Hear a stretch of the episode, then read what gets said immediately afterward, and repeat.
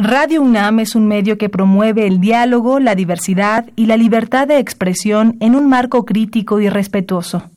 Los comentarios expresados a lo largo de su programación reflejan la opinión de quien los emite, mas no de la radiodifusora.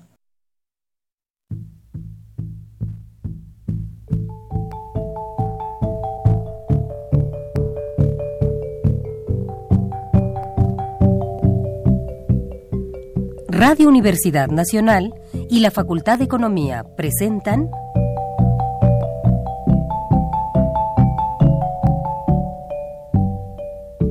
Los bienes terrenales.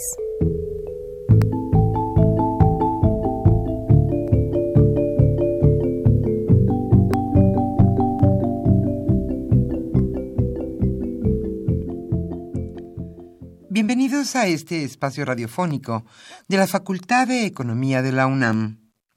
Como cada semana, estamos aquí con ustedes para reflexionar sobre un tema interesante relacionado con la economía, la política, la cultura y las cuestiones sociales. En nuestra mesa de análisis participan destacados especialistas, quienes nos acompañan hoy en este estudio y como siempre, le invitamos a participar en este programa a través de sus llamadas telefónicas. Para nosotros es un gusto saber que usted desde su casa, desde su oficina o en el lugar donde se encuentre, se interesa en el tema que tratamos. Nuestro número 5536 8989.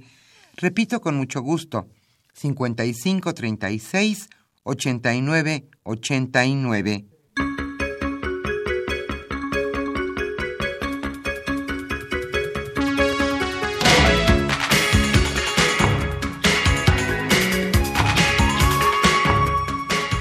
En esta mañana casi primaveral estamos con ustedes en este subprograma Los bienes terrenales. Hoy el tema que abordaremos seguramente interesará a muchos de nuestros radioescuchas. Se trata de retos del sistema de pensiones. Hoy Rafael Buendía García charlará con Carlos Contreras Cruz, investigador de la Facultad de Ciencias, con María Ascensión Morales Ramírez, ella es investigadora y catedrática de la Facultad de Derecho y con Laureano Hayashi Martínez. Él es catedrático de nuestra facultad, la Facultad de Economía de la UNAM nuestros tres invitados han dedicado sus investigaciones a analizar el sistema de pensiones. Y como siempre le invitamos a participar en este programa a través de sus llamadas telefónicas. Nuestro número 55 36 89 89. Hoy, retos del sistema de pensiones y estaremos obsequiando la revista Investigación Económica correspondiente a enero-marzo de 2019. Y este viernes estamos con ustedes, Socorro Montes, en los controles técnicos, contestando con mucho gusto sus llamadas telefónicas Pedro Rosales, Luis Enrique Mota y Saúl Méndez. Yo soy Irma Espinosa y le invito acompañarnos en este programa hasta las 13 horas y después, desde luego, continuar con la programación de Radio UNAM. Antes de iniciar nuestra mesa de análisis, como siempre, le invitamos a escuchar lo más destacado en materia económica sucedido durante esta semana.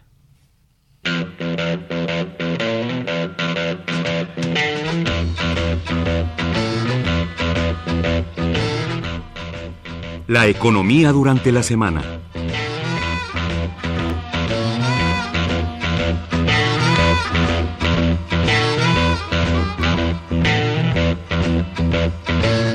Nuestro país está en desaceleración económica. En el cuarto trimestre de 2018, el último de la pasada administración, la actividad económica en México mostró una importante desaceleración, la cual podría prolongarse hasta el año 2019. Esto lo señaló el reporte sobre las economías regionales octubre-diciembre del año pasado, elaborado por el Banco de México.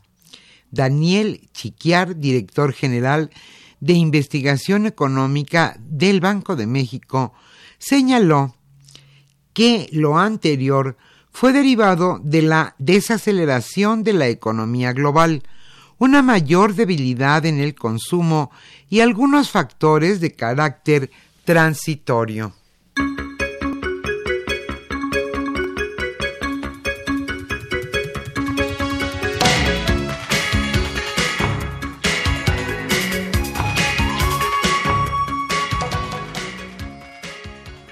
El director general de Investigación Económica del Banco de México, Daniel Chiquiar Sicurel, también indicó que la cancelación de, de, la construcción del nuevo Aeropuerto Internacional de México sí tuvo un efecto en la actividad productiva de la industria de la construcción en la región centro del país, aunque no precisó la magnitud de este impacto, dijo que este efecto se irá disipando en el año 2019 y será compensado con la construcción de otras obras de infraestructura en nuestro país.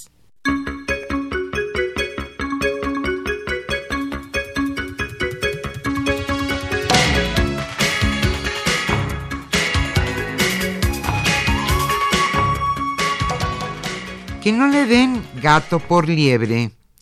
Un estudio de Oceana México, Organización Internacional para la Protección de los Océanos, reveló que cerca del 31% de los pescados que se consumen en restaurantes y se venden en mercados y supermercados no son el pescado que le están vendiendo. Ante esto, el Consejo Mexicano de Promoción de los Productos Pesqueros y, Acuícolas urgió a la Profeco y a la Secretaría de Salud actuar en el presunto fraude que hay en el consumo y en la venta de pescados.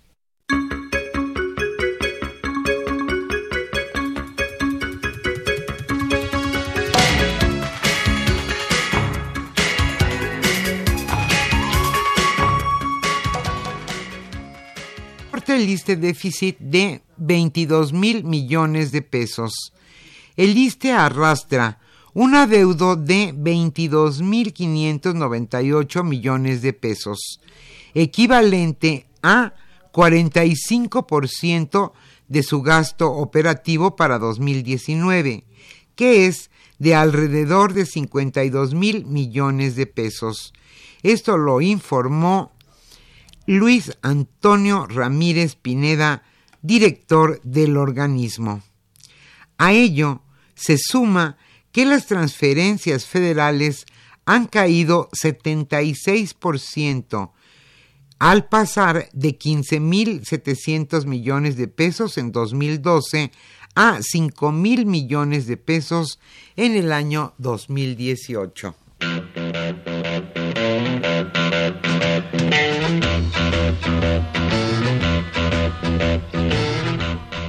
Por la Facultad de Economía.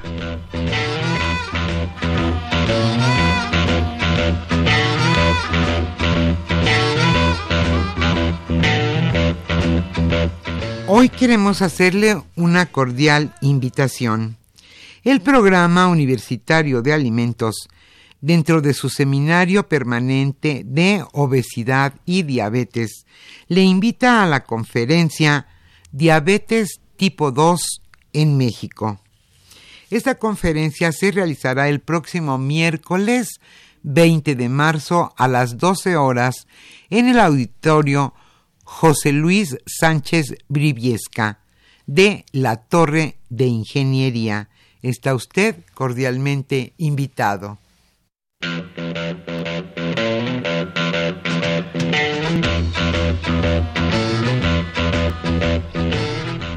El tema de hoy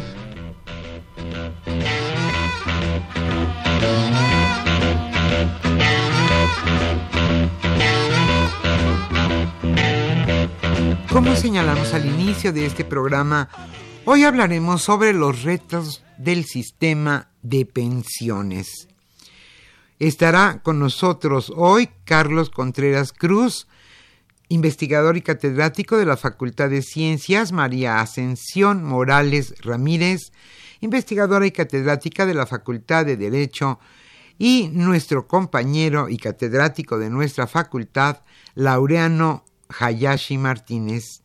Ellos son especialistas en este tema de pensiones. Ellos charlarán con Rafael Buendía García. Como siempre, le invitamos a participar en este programa a través de sus llamadas telefónicas. Hoy estaremos obsequiando la revista Investigación Económica correspondiente a enero-marzo de 2019. Nos da muchísimo gusto a nosotros que usted se comunique a los bienes terrenales. Y entonces iniciamos nuestra Mesa de análisis.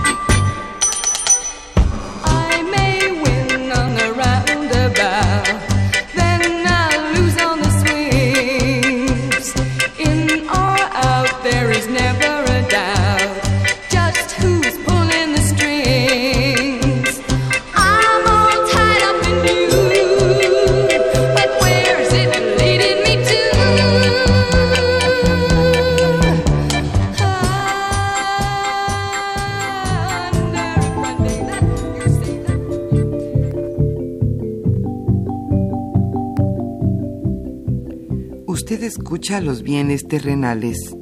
Nos interesa conocer su opinión. Le invitamos a comunicarse a este programa al teléfono 5536 89 89. Repetimos con mucho gusto, 5536 89 89.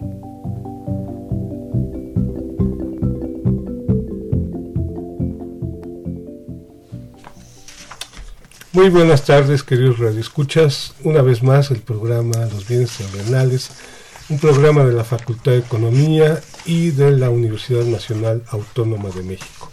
Hoy, eh, como lo prometimos hace casi tres meses atrás con Carlos y María Ascensión, venir a hablar de nueva cuenta sobre los retos que tienen los programas de jubilación, uno de ellos es la FORE, pero también el gobierno tiene retos en cuanto a sus jubilados, por un lado, con el IMSS y con el ISTE y con todos esos programas de jubilación que hay a nivel nacional. También hay proyectos de ley que se están cocinando y que están en el Congreso, todavía no hay eh, visto bueno en algunos, ¿no? Y bueno, aquí el asunto es que volvamos a retomar ese tema del reto de las jubilaciones.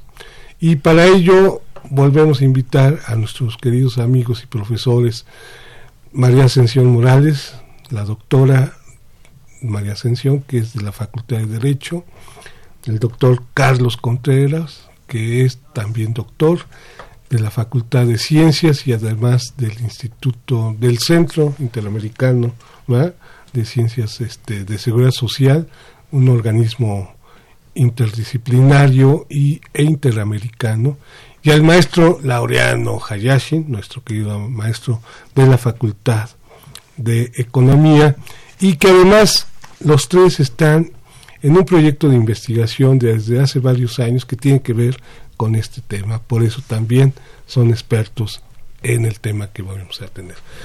María Ascensión, ¿qué tenemos, digamos, en nuestros retos de la jubilación en cuanto a la cuestión jurídica, normativa de las pensiones? Bueno, pues estábamos esperando, como desde hace varios años, que viniera esa reforma que obviamente fuera para beneficiar a los trabajadores, toda vez que a nivel internacional el actual sistema que está en las dos leyes y en los dos institutos de seguridad social más importantes en nuestro país, pues ha sido cuestionado desde, desde su origen, no solo en México, sino en todos los países, porque lo, lo más importante es que la pensión es incierta y una situación en, en los casos de vejez concretamente cuando ya la gente se retira de su vida laboral, pues obviamente tiene que cumplir con tener esa certeza de que va a disponer de ingresos. Y uno de los, más bien dicho, dos de los objetivos de los sistemas de pensiones es precisamente que el que se retira de la actividad laboral pueda contar con ingresos que le permitan mantener cierto nivel a lo que está acostumbrado y el otro objetivo es evitar la pobreza. Con esta administración, pues obviamente también tenemos la esperanza o, se tenía una expectativa de que se haga un ajuste, señalaba yo, pero en favor de los trabajadores. Tenemos un sistema que no es el adecuado a través de cuentas individuales y Desafortunadamente, las estadísticas siempre reportan que el 60% de la población eh, trabajadora activa está en la informalidad. Quiere decir que un porcentaje mínimo está realmente afiliado y curiosamente de esos afiliados, este, no todos están cotizando o no todos están cotizando al nivel que se requiere para tener derecho a una pensión. Por ejemplo, el informe de la CONSAR nos dice que hay más o menos 60, más de 60 63 millones de cuentas individuales. Si alguien es curioso y se mete a tratar de indagar cuántas cuentas individuales son inactivas, no lo tenemos. Hay un informe de 2015 que nos decía que 40, 40, 50% están inactivas. O sea, la mitad no está cotizando. No está cotizando. Hay tres elementos. Uno, porque están en la informalidad, otros porque están desempleados y otros porque han sido contratados a través de contratos temporales. Entonces tenemos un grave problema porque este sistema que está operando en nuestro país le da la responsabilidad total al individuo para que él sea el que a través de sus recursos el día de mañana tenga una pensión. Dado, dado esta situación, no va a ser posible. Independientemente de que también a nivel internacional la OCDE ha dicho que cuando mucho van a alcanzar un 25%. ¿Y quiénes? Pues los que hayan cotizado las 1.250 semanas o quienes hayan cotizado en el ISTE los 25 años. Pero quienes no hicieron eso, pues no hay posibilidades, no va a haber, no va a haber, no va a haber pensiones. Y tenemos al contrario, en lugar de haber enfrentado este reto, sí hay una iniciativa que se presentó el 23 de enero para modificar la ley del SAR e inclusive ya fue aprobada a principios de marzo en la Cámara de Diputados. Ya se turnó a la Cámara de, Senadores.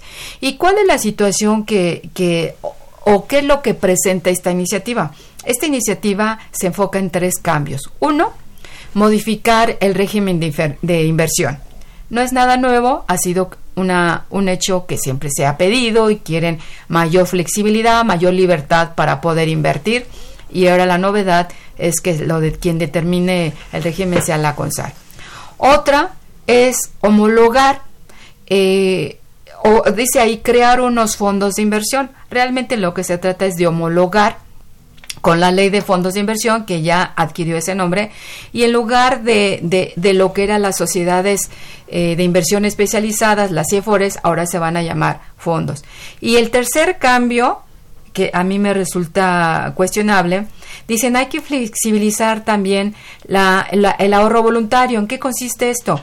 Que se estima que la gente no ahorra, en este caso los trabajadores, los asegurados, no ahorran porque hay requisitos que les impiden disponer de sus recursos. En algunos casos por seis meses, en algunos casos nada más pueden disponer este, eh, en el periodo que determine la AFORE.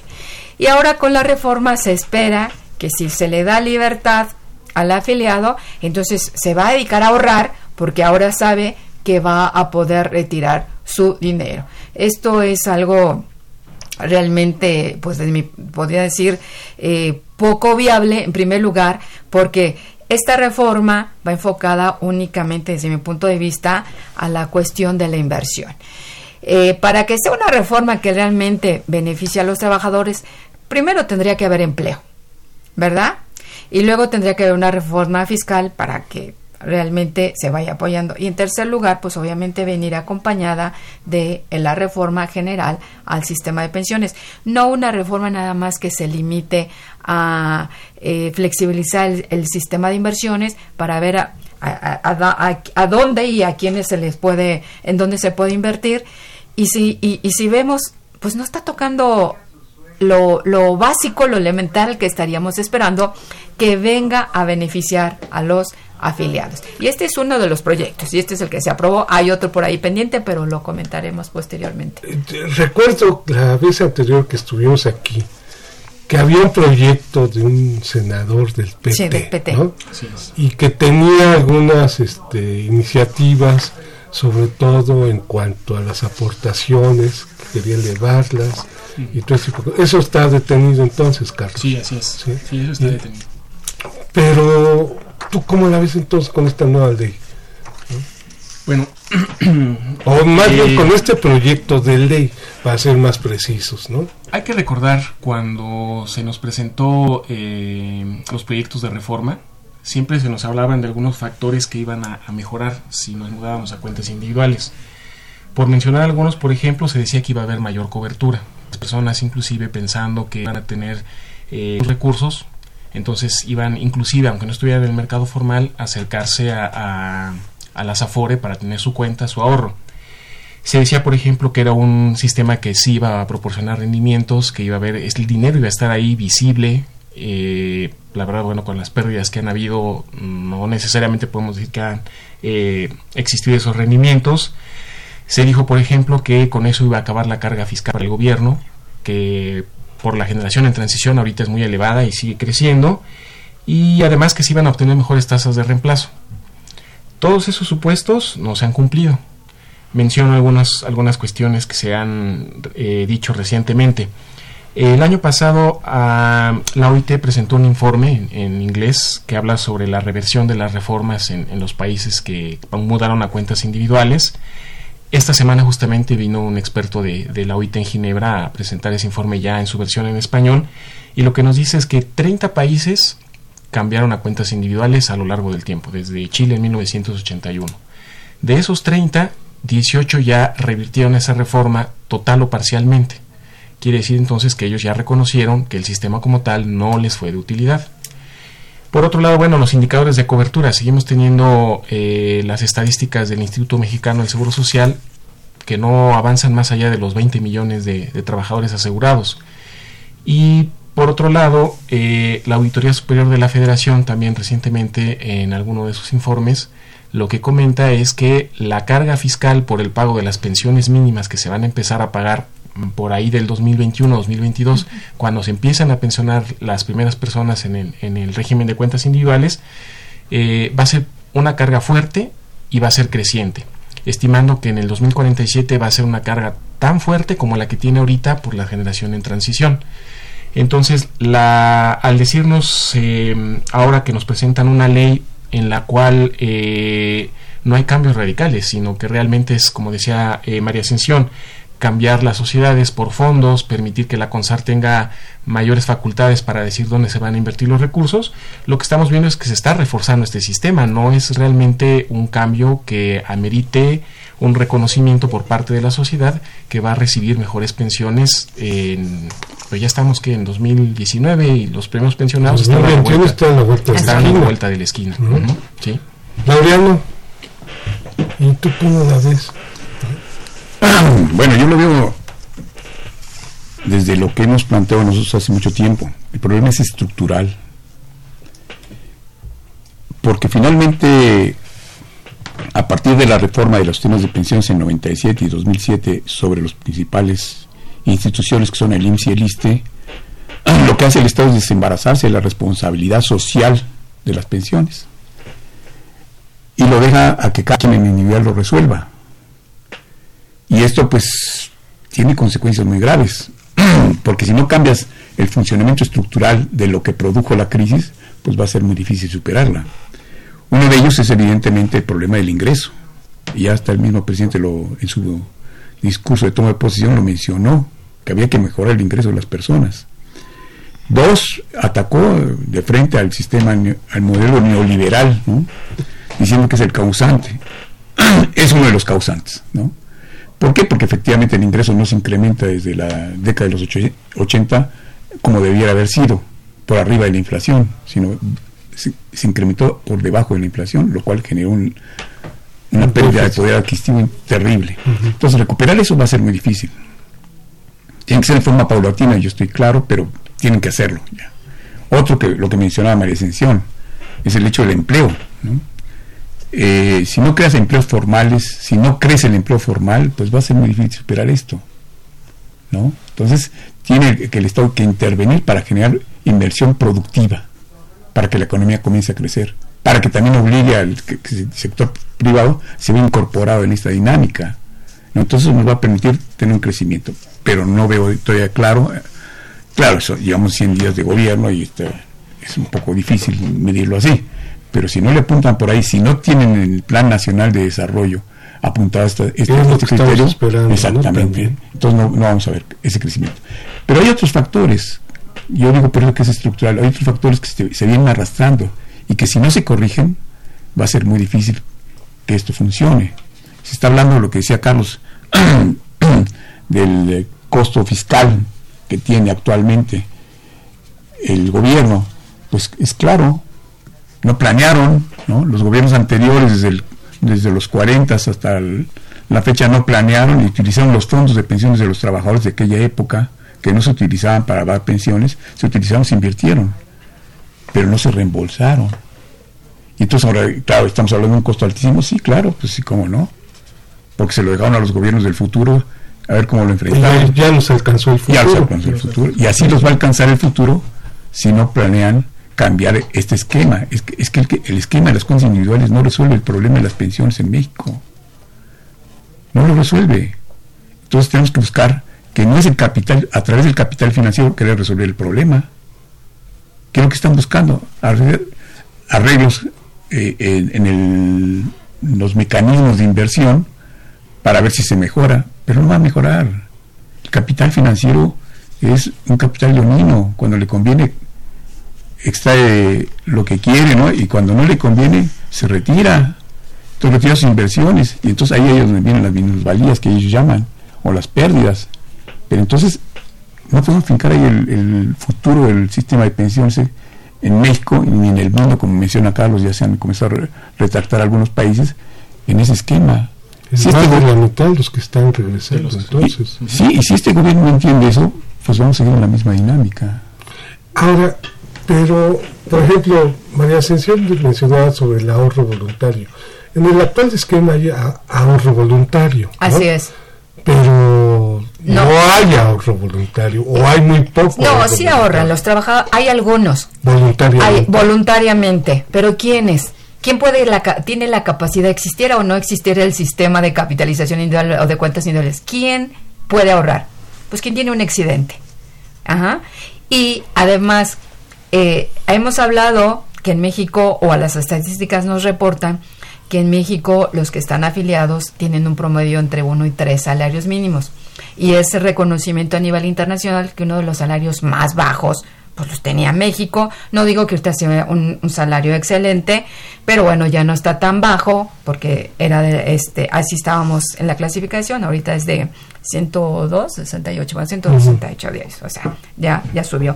Pero el problema es, tengo empleo, este sistema requiere, como lo dijo este mm, eh, eh, Hayashi, requiere tres elementos. Uno, obviamente que haya empleo. Otro, que haya buenos ingresos. ¿Sí? Y otro, que la economía este, crezca. Constante. Constante. Entonces, es un sistema que tiene que va acompañado de estos tres elementos que curiosamente en nuestro país no existen. Entonces, hay manera de que el afiliado obtenga una buena pensión, no hay manera. Hay manera de que el afiliado motivarlo a que ahorre. En primer lugar, no, porque no tiene los ingresos. Y el que los tiene posiblemente no lo hace por la desconfianza al sistema. Y hay algunos que sí, que sí ahorran, pero me parece que es el 1, no, no me parece, eso sí está en las estadísticas, es el 1%. De los 60 Ajá, de los 60, entonces es el 1. Entonces quieren culpar, como en su momento se quiso culpar al anterior sistema, al, al, antiguo, quieren culpar de que, bueno, es que la gente no tiene la cultura del ahorro. Efectivamente, en México no hay la cultura del ahorro, eso es cierto. Pero ¿cómo le vas a fomentar a una persona la cultura del ahorro si no tiene dinero? O sea, sería absurdo que le trates de, de, de. Entonces piensan que este sistema como que es una cuestión de ciegos. ¿Por qué? Porque antes de que se estableciera la OIT ya había dicho este sistema no es el correcto, no garantiza una pensión, es incierto, le deja la responsabilidad al trabajador. Todo eso se dijo en los 90 y no obstante México lo instala en el 97. Entonces, ¿cómo a, a poderle atribuir, cómo sacar adelante este sistema que ha sido cuestionado si lo que más había, había señalado este, son tres elementos que requiere. Ingresos, pero buenos. Empleo, también buenos, ¿verdad? Y el crecimiento de la de la economía y se presume mucho para los cambios en este caso la ley del SAR se dice es que el sistema actual y las afores eh, proporcionan con los recursos acumulados es aproximadamente el 15% del PIB y, y suena muy bonito y sin embargo, entonces, ¿por qué no ha crecido la economía? Y en segundo, ¿por qué no se han visto beneficiados los trabajadores? Eh, algo muy interesante, que esta reforma que ya está aprobada ahorita por el momento en la Cámara de Diputados es completamente distinta a una reforma que estuvo en la congeladora. En el 2014 se aprobó una reforma precisamente a la ley del SAR. ¿Sí? Y tendría, y ya se aprobó, pero bien interesante, porque ¿cuáles eran los puntos? Esa reforma proponía limitar los traspasos y eso es correcto. Yo estaría de acuerdo. Primero, yo estaría de acuerdo que se quitara el sistema o que se modificara el sistema. Pero bueno, limitar los traspasos era muy interesante. ¿Por qué? Porque llegan los intermediarios, convencen a los trabajadores, se cambian de Afore, no saben ni a cuál Afore se están cambiando y puede ser que sea la que menos rendimientos dé, pero más comisiones cobre. Entonces la propuesta era limitarlo a dos años. La actual, la que se acaba de aprobar esta, esta reforma de la ley SAR, ese tema no lo toca. También se hablaba de las comisiones, regular las comisiones, porque todas ahorita 2019 cobran arriba del 1%, el único que cobra 0.85% es el pensionista. Entonces la idea era reducir las comisiones. La actual no lo toca como tal. Dice que si se invierte y si, si diversifica la inversión, esto va a ayudar a las comisiones, pero no tiene como principal objetivo reducir las comisiones.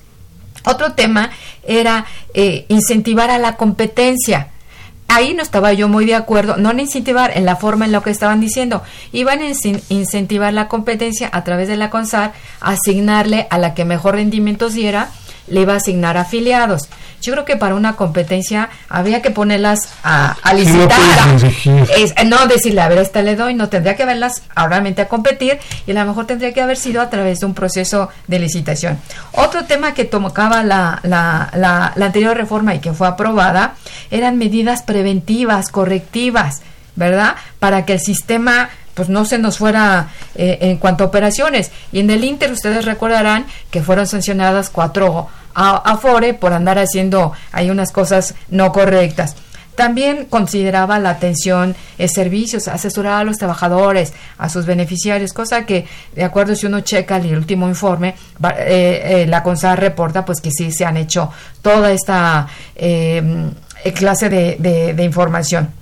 Y en el último punto, precisamente, venía donde, ampliar el universo de las alternativas de inversión. Si bien todo este paquete quedó fuera, y no obstante que está aprobado por la Cámara de Diputados, se quedó en la congeladora, en la de senadores, y ahora nos amanecemos con una nueva iniciativa, amanecemos en este año con una nueva iniciativa que ya está aprobada y que pues realmente no va a venir a resolver el problema porque el problema lo tenemos de origen.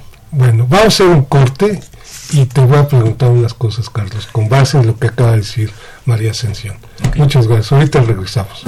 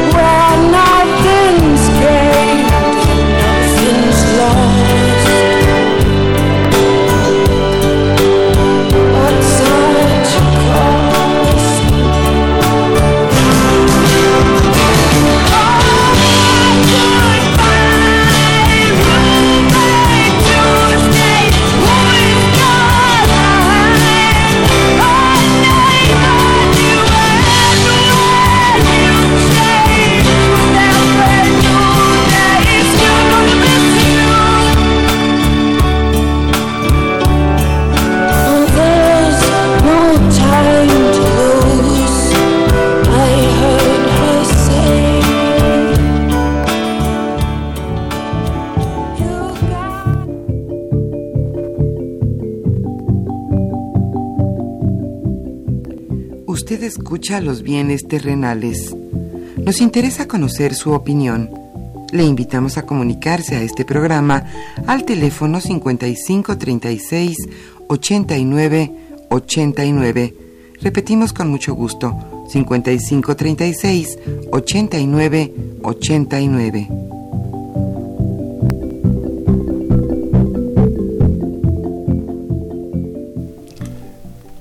Buenas tardes, de nueva cuenta regresamos con nuestros invitados, María Ascensión Morales, Laureano Hayashi y Carlos Contreras. Carlos, antes del corte te iba a preguntar, ante la circunstancia que está estableciendo María Ascensión, de que estas tres condiciones que yo le llamo restricciones, crecimiento económico constante, eh, ingresos significativos y un empleo de calidad, y si no se da ninguna de estas tres o alguna se da, ¿qué tenemos que hacer entonces? Como, para, como características ¿no? de, mejorar la circunstancia de los posibles pensionados. Sí, eh, la verdad aquí es, eh, que cuando se crea este modelo se crea sobre supuestos, eh, yo diría, endebles, y se piensa, por ejemplo, que la gente es siempre un consumidor racional, entonces siempre quiere más que menos y lo quiere lo más pronto posible. La verdad es que los seres humanos no, no nos comportamos siempre así, y eh, pues tenemos, por ejemplo, a elegir la FOR en la cual llegó una gente muy amable y me dio un obsequio y no me puse a revisar realmente si, si además del obsequio me daba mejores rendimientos y cobraba las, las comisiones más bajas. Pero se hizo ese modelo pensando en, ese, en, esas, en esas, eh, ese comportamiento de la población, algo así como de el modelo aquí está y la realidad es la que tiene que ajustarse a ese modelo cuando realmente tendríamos que resolver el problema al revés, ver nuestra realidad y entonces vemos qué modelo podemos aplicar. En ese sentido, bueno, hay que considerar que eh, si nosotros atendemos la vejez como si fuera un riesgo, pues tenemos que optar tanto por el ahorro, que sí es cierto, es, es válido eh, decir que el ahorro es una forma de prepararnos para enfrentar los riesgos cuando se vuelven una realidad, pero están también sobre todo los esquemas de aseguramiento. No por nada nuestras leyes del Seguro Social del 43 y del 73 hablaban del seguro de invalidez, vejez, cesantía y muerte. ¿Esto qué quiere decir? Que todos vamos a, aportar a un fondo común, que es la reserva actuarial. Eh, sabemos cuánto aportamos y sabemos que sí, solamente sí, lo llegamos a necesitar, entonces vamos a recibir un beneficio eh, que ya está establecido de cuánto va a ser, que no está libre a los vaivenes del mercado, porque de hecho así funciona cualquier seguro. O sea, ninguno de nosotros contrata una póliza de seguro privada para decir que me diga al final la compañía, pero tu suma asegurada va a depender de si pagaste poquito, si pagaste mucho, si pagaste tres meses, si ya habías pagado un año. Entonces, eh, yo lo que digo es, hay que priorizar los esquemas de aseguramiento por una cuestión inclusive jurídica, que la Declaración Universal de los Derechos Humanos en su artículo 25 dice que todos los seres humanos tenemos derechos a los seguros de vejez, entre otros. Eh, pero como hoy en día volver a establecer una prima media general, como se hizo originalmente en, la ley del 43, pudiera ser muy alta y vamos a encontrarnos obviamente con una resistencia no solamente de, los trabajadores, también de los empleadores, probablemente del mismo gobierno, de pagar esas cantidades que pudieran llegar a, lo mejor hoy en día al 20%. De, de su ingreso. De los ingresos, tomándolos como referencia. Entonces quizá lo que podríamos hacer es bajemos eso para que el beneficio sea un poco menor, que nos cueste menos, pero entonces vamos a complementarlo, vamos a incentivar el ahorro de aquellos que quieran y puedan, como decía María Ascensión, y vamos a complementarlo también con, asistencialismo, que obviamente el asistencialismo también tiene su parte de solidaridad porque son los recursos del gobierno y todos los, toda la población aporta para, para que, existan esos recursos caemos en lo que la OIT y hasta el Banco Mundial han llamado los sistemas multipilares. No dejes en un solo instrumento toda la, toda la obligación de pagar beneficios porque no van a ser suficientes. Por cómo está la economía, por cómo está la población, haz un complemento de varios, vea cuál le vas dando más y mayor peso, pero no lo dejes simplemente en un modelo que está sujeto a que todo el mercado funcione bien. Eso no va a pasar. Muy bien. A ver, también platicamos aquí en el corte ¿Qué ruido causa entonces, por ejemplo, la pensión universal que se está instrumentando de tiempo atrás por los gobiernos y que ahora quiere modificarse incluso las edades, los montos, la periodicidad de estos mismos, ¿no? y que además fueron banderas, ¿no? no para este presidente, pero sí para los otros dos candidatos. Uno manejó el ingreso universal este, básico y el otro manejó la pensión universal.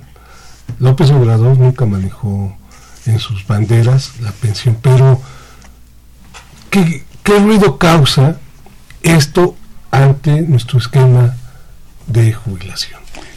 Bueno, yo lo que decía, eh, efectivamente es un problema estructural. El Estado tiene que ser responsable, responsable de lo que hizo mal anteriormente. No estoy diciendo este No estamos hablando del anterior, sino no, no, no. con base en lo que está diciendo Carlos. Desde, desde, los 40 viene exactamente. ¿Por qué? Porque finalmente esos fondos que se iban creando de reserva para las pensiones se utilizaron, se invirtieron. Y estaba autorizado en la ley, estaba previsto en la ley. sin embargo, se utilizaron, se invirtieron en hospitales, en clínicas, en teatros, teatros en la unidad centros este, habitacionales como la unidad de independencia, centros vacacionales, etc. Yo no creo que esto hubiera estado mal. El problema es que no se no se, se reintegraron esos fondos, quedaron ahí. Entonces ya no hubo forma de recuperarlos, no ha habido forma de recuperarlos. La única forma sería actualmente que los trabajadores fuéramos los propietarios de esos de esos bienes, ¿no? Lo cual creo que no va a ocurrir. Pero entonces es una responsabilidad que el Estado tiene que reconocer y, recuperar el papel rector que se debe tener. Ahora, ¿qué ocurre? No con programas. Tiene que convertirse en un sistema integral de pensiones. Por ahí yo en, donde, en donde tengamos una pensión mínima si quieren, pero que tengan todos los trabajadores mexicanos, ¿no? Derecho a esa pensión mínima. Entonces, ahí estás creando otro pilar, ¿no? Y puede haber otros pilares complementarios. Otro puede ser sistemas privados, donde la misma empresa o el patrón, ¿no? el, em, el, empresario, el empleador, contrate para sus trabajadores. Y puede ser también los mismos trabajadores que contraten por su cuenta a través de sus organizaciones. de organización mutualista. Sí, una organización mutualista, y eso se vale. Eso va, generando condiciones pues, de más equilibrio, ¿no? Porque casarlos con este esquema, como lo digo yo, no va a crecer más y nos va a permitir ser la ahora sí el, esquema que va a resolver el problema de las pensiones en el futuro. No puede ser. Depende más bien de, cómo se estén invirtiendo en esos instrumentos. Ahora, algo que se mencionaba, aquí es fundamental. Pues tenemos a las Afores y se supuso en aquel esquema que iban a entrar en, el mercado a competir y eso iba a bajar las comisiones, pero no ha ocurrido.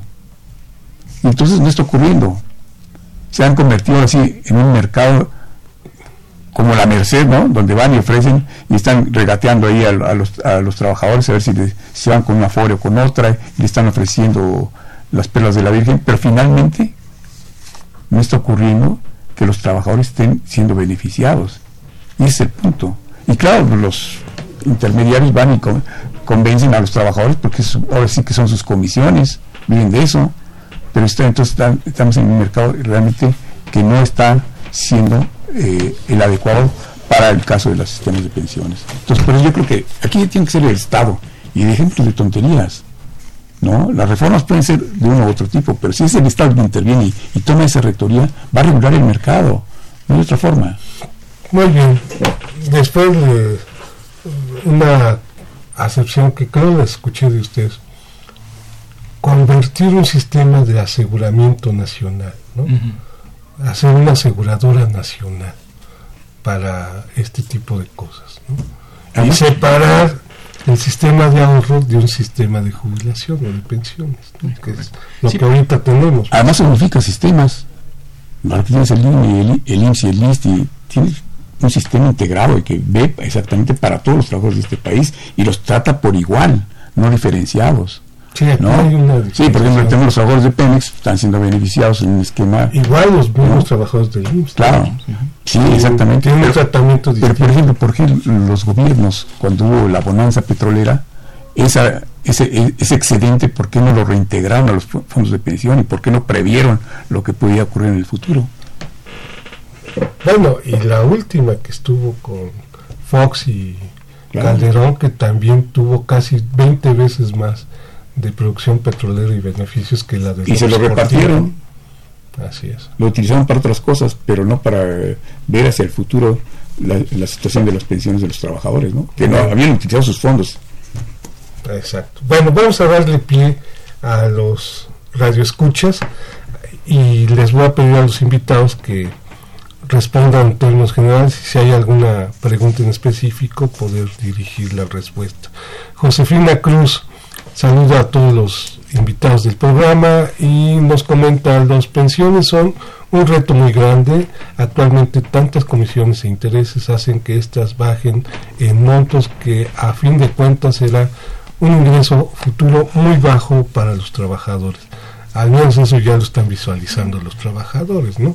Jaime Rojas de Tlalpan, Mientras no se regresen las aportaciones de ahorro a los trabajadores, no vamos a tener buenos montos de pensiones, porque las AFORES son un negocio de agiotistas financieros.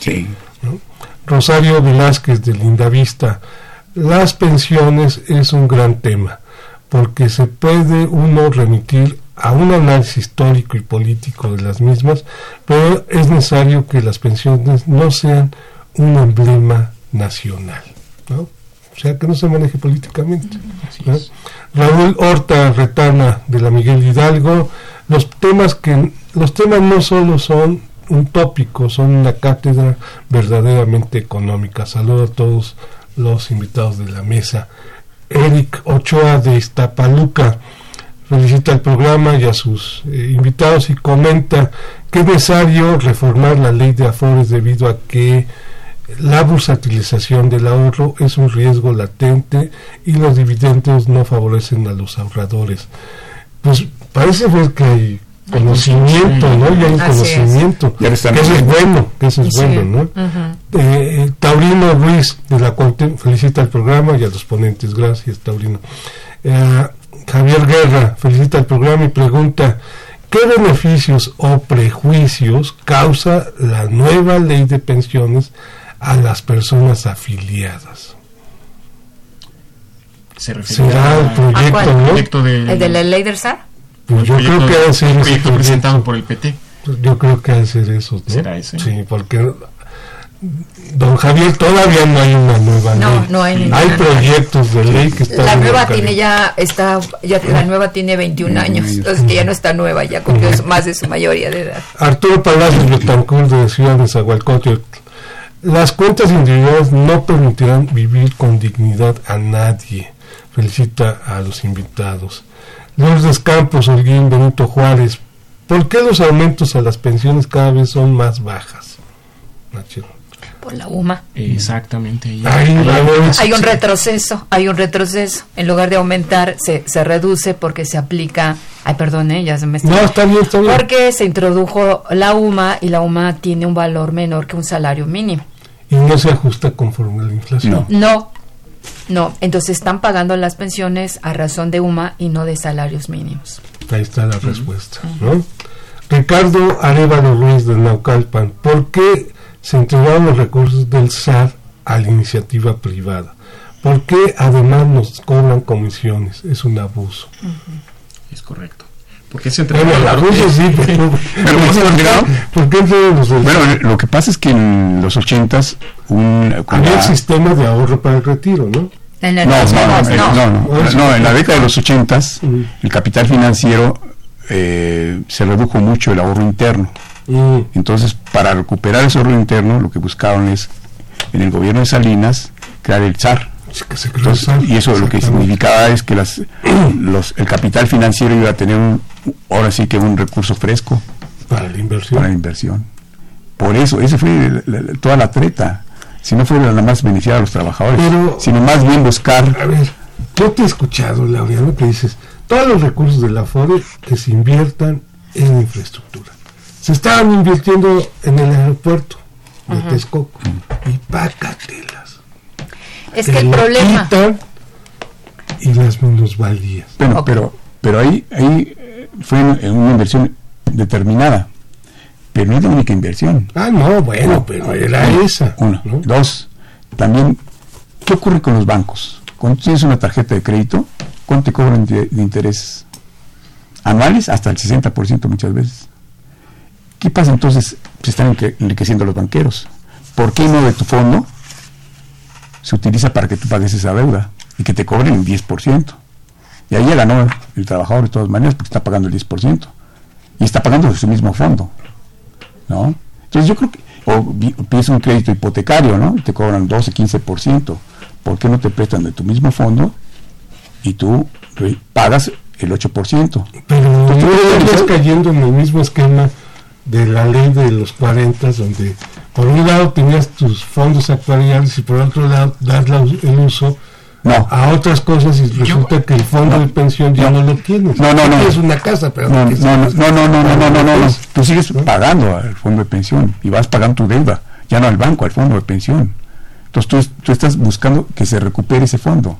Lo que estás haciendo es partir a, llevar a la inversión a tu beneficio, ¿no? Ahora, ¿qué ocurre con esto? Efectivamente, lo que tú mencionas, bueno, muchos trabajadores no lo van a hacer, es una responsabilidad de ellos, pero yo creo que sí se puede hacer. Finalmente estás buscando que el trabajador se vea beneficiado. Ahora, e, esos son casos muy específicos, pero si tú estás hablando de una inversión productiva, estás hablando, yo por ejemplo, en el 2013, cuando vino la reforma energética, decíamos nosotros que había que utilizar esos fondos para, para fortalecer a Pemex, ¿no? Y entonces lo que se hizo fue, para nada, Pemex tiene que pasar a, a, este, a un esquema diferente. Y entonces no se invirtió. No se invirtió en esos fondos para, para el caso. De todas maneras, Pemex tenía, este, es rentable.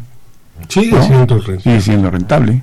Entonces, te digo, no sé, yo creo que más bien respondió a los intereses del capital financiero, pero no a los intereses ni de los mexicanos, ¿no? Ni, en particular, Pero no era desconocido, no era desconocido cuando América Latina, empezando por, bueno, por los nueve, nueve países que todavía tienen el sistema, eh, se dan cuenta que en el modelo chileno las AFP, las administradoras de fondo de retiro, están acumulando muchos recursos. Eso no significa que se estaban generando beneficios para el trabajador, pero se generan muchos eh, recursos para disposición de los gobiernos. Entonces, ¿qué es lo que pasó? Pues así como México, Argentina, Perú, El Salvador, pues todos los gobiernos vieron la posibilidad de ver que iban a poder disponer de ese, recurso. Y la actual eh, iniciativa de reforma de la ley del SAR hacia ese va a tener recursos, invertir, y es una gran bolsa que va a poder disponer en su momento el actual gobierno. Eso, eso que se me es muy importante, porque efectivamente las IFORES, el 60% del capital de las IFORES se está yendo exactamente a deuda pública. Y entonces, ¿qué está utilizando? Para el gasto corriente. Entonces, ¿cuál es la inversión productiva? Solamente en lo productiva se está invirtiendo el 16%. Solo el 16%. Para proyectos productivos. A ver, vamos a seguir con Rosario Velázquez de la Gustavo Madera. Dice, considera que el ahorro puede existir aunque en montos más pequeños en proporción a ingresos igual de pequeños, aunque su captación y utilidad está en la informalidad o en la responsabilidad de las personas. Margarita Hernández de la Gustavo Amadero felicita el programa y a la emisora, gracias. También comenta que solo pagó el banco la mitad del SAR, solamente disfrutó de la mitad de recursos generados a través de una vida trabajadora. Este es un caso muy particular, entonces, doña Margarita. Irma Valencia, está pensionada. Después de todo, este, después de todo no le fue tan mal porque las afores no te regresan si no vas y, demandas para que puedas recuperar tu, dinero. Yo ya llevo tres años y medio, cuatro años. Es una... O sea, dice, no, niego que te lo tengo que pagar, pero primero va y, y demándamelo y gánamelo. Sí, le apuestan a que uno se muere, pero bueno. Felicita el programa ya que aborda temas actuales y de interés general. Muchas gracias, doña Irma. Juan Sánchez de Ciudad de Zahualcóyotl sugiere para un próximo tema analizar la corrupción en general. La, es importante, dado que somos un país corrupto y esta parece no tener fin. Bueno, pues, yo más bien diría que no aplicamos la ley y por eso somos corruptos, pero bueno, sí lo vamos a tomar en consideración, don Juan un último comentario y un anuncio del coloquio, ¿no? Y una pregunta mía. ¿Cuándo sale el libro de ustedes? Ya está en eso. Lo que ocurre es que ahí sí depende de la facultad, ¿no? este, ya se hizo la revisión del, de la edición, entonces ya la, mandamos para... para Cuando salga... Claro que sí, claro que sí. Bueno, eh, vamos a tener nosotros el proyecto de investigación en los sistemas de pensiones en México de la Facultad de Economía, un coloquio el día 27, miércoles 27 de marzo, entre las 10 de la mañana y las 12 y media, en la, el aula magna Jesús Silva Herzog. Le vamos a pedir a Irma, nuestra productora, que una semana antes también lo anuncie, ¿no? Exactamente. Que quede fresco. entonces quedan invitados. Bueno, un último comentario, eh, Comentaste que, salvo López Obrador, no habló sobre el ingreso ciudadano universal ni la pensión universal. Y no, no lo habló porque es el creador, él, en el 2002 de la ley de pensión de la de la pensión de adultos mayores, que fue la primera que se estableció en nuestro país, que no se llamaba así, sino la ley, ley de este alimentaria, algo así, después se le cambió. Entonces no tenía, ¿por qué? Porque está funcionando en México desde 2002, no tenía necesidad de hacerlo. Entonces los otros tendrían, estaban obligados a proponerle algo a los, a los adultos mayores. Bueno. Carlos. El punto ahí es que proponemos. Yo le hice un reto a mis alumnos en la facultad hace dos semanas que se vence hoy. Eh, enséñenme el estudio técnico actuarial que dice que este programa de ayuda asistencial, yo no diría de pensión, de 68 y más, es financieramente viable en el corto, mediano y largo plazo. Hoy, hoy, estoy seguro que no lo van a encontrar. Que no lo van a encontrar. Entonces, eh, fue, a final de cuentas fue una decisión que eh, crea un sistema asistencialista, que como yo decía hace rato, no es malo que exista. El punto es que eh, estamos resolviendo un problema ahorita en el corto plazo, pero que se va a generar más en, en el largo plazo. Entonces yo creo que hay, hay, que ser muy cuidadosos con lo que se hace. Esta iniciativa de la ley del SAR refuerza el sistema de cuentas individuales más que mejorarlo y, y, meter otro pilar que realmente le garantice a los trabajadores algún beneficio. Le da, por ejemplo, más facultades a la Comisión Nacional Bancaria de Valores, que es la que supervisa y regula los fondos de inversión. A lo que yo vuelvo a preguntar, ¿para qué queremos una CONSAR? que no tiene la finalidad de regular fondos de inversión cuando está la bancaria y cuando el dinero de los trabajadores al retirarse, si es que obtienen una pensión, se va a una aseguradora y esa ya está en la Comisión Nacional de Seguros y Fianzas. Necesitamos una CONSAR. Los instrumentos ya los Sí, yo digo, necesitamos realmente una CONSAR. En mi opinión, no la necesitamos. Muy bien. Bueno, pues ya nos retiramos y nos esperamos el próximo viernes a una nueva emisión de los bienes terrenales. Muchas gracias a ustedes, Laureano, María Ascensión, Carlos. Gracias. Gracias y los esperamos próximamente. Con el libro, ¿eh? Con el libro.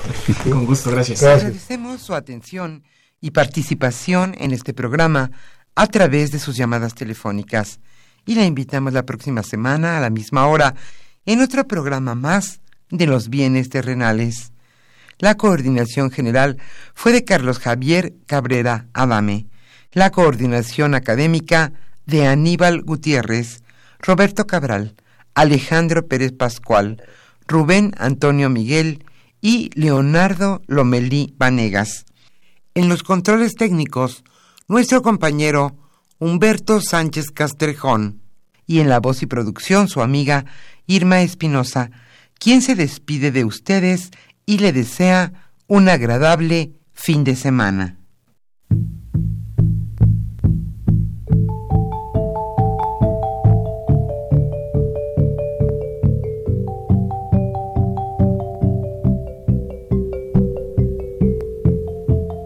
Radio Universidad Nacional y la Facultad de Economía presentaron Los bienes terrenales